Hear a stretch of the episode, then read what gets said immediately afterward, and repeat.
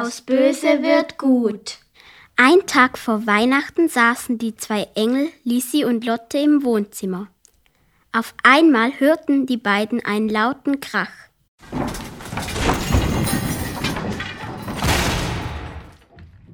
Was war das? Komm, wir müssen nachschauen, was das war. Sie durchsuchten alle Räume und kamen schließlich zum Schlafzimmer. Leise schlichen sie sich zur Tür und sahen eine rote Kreatur auf dem Bett kauern und wütend auf das Polster schlagen. Ich hasse alles, was mit Weihnachten zu tun hat. Ich werde dafür sorgen, was niemand mehr Weihnachten feiern kann. das dürfen die Engel nicht zulassen. Warum machst du denn alles kaputt? Und warum brüllst du hier so herum? Ich Die zwei beschlossen ihm zu helfen.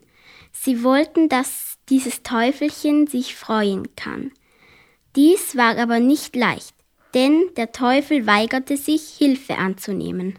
Wir bekommen ihn nie fröhlich. Warum sollte ich denn fröhlich sein? Ein Leben ohne Geschenke ist das allerletzte, was es gibt. Ich will Geschenke, Geschenke, Geschenke! Da schloss Lizzie schnell die Tür. Ich habe eine Idee. Komm mal mit.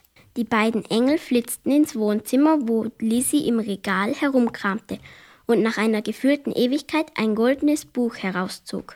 Das große Buch des Weihnachtsfestes. Sie erklärte Lotte, dass es in diesem Buch um den wahren Kern des Weihnachtsfestes ging. Nicht Geschenke, sondern die Liebe bringt Freude und Besinnlichkeit. Zeit miteinander verbringen. Freundlich sein, ein Lächeln, eine freundschaftliche Geste.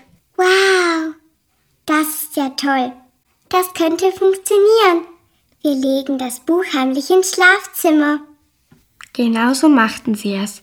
Sie schoben das Buch unter die Tür durch und legten sich ins Wohnzimmer auf das Sofa schlafen. Bald schon entdeckte das Teufelchen das Buch. Erst ein bisschen vorsichtig, aber bald schon sehr neugierig las es in diesem Buch. Die ganze Nacht lang. Und je länger die Kreatur darin las, desto mehr beruhigte sie sich. Sogar ihre Farbe wechselte sich von rot auf grün. Man konnte ihn jetzt eigentlich kaum noch Teufelchen nennen. Irgendwie sah er schon fast knuddelig aus und beim Schlafen machte er schnurrende Geräusche. Als Lotte aufwachte, machte sie sich schon große Sorgen, dem Weihnachten stand vor der Tür.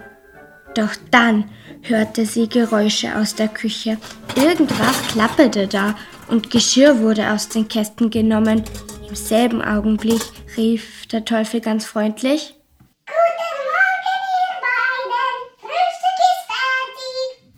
Ganz verdutzt und glücklich stürmten die beiden Engel in die Küche und guckten der Teufel überrascht an. Sie konnten nicht glauben, was sie sahen. Ein grünes Teufelchen stand grinsend in der Küche und kochte Spiegeleier und Pfannkuchen. Lisi und Lotte hatten es tatsächlich geschafft. Aus Böse war gut geworden. Am Abend feierten die drei zusammen Weihnachten. Und der Teufel hatte nun nicht nur zwei neue Freundinnen, sondern bekam diesmal auch ein paar schöne Geschenke.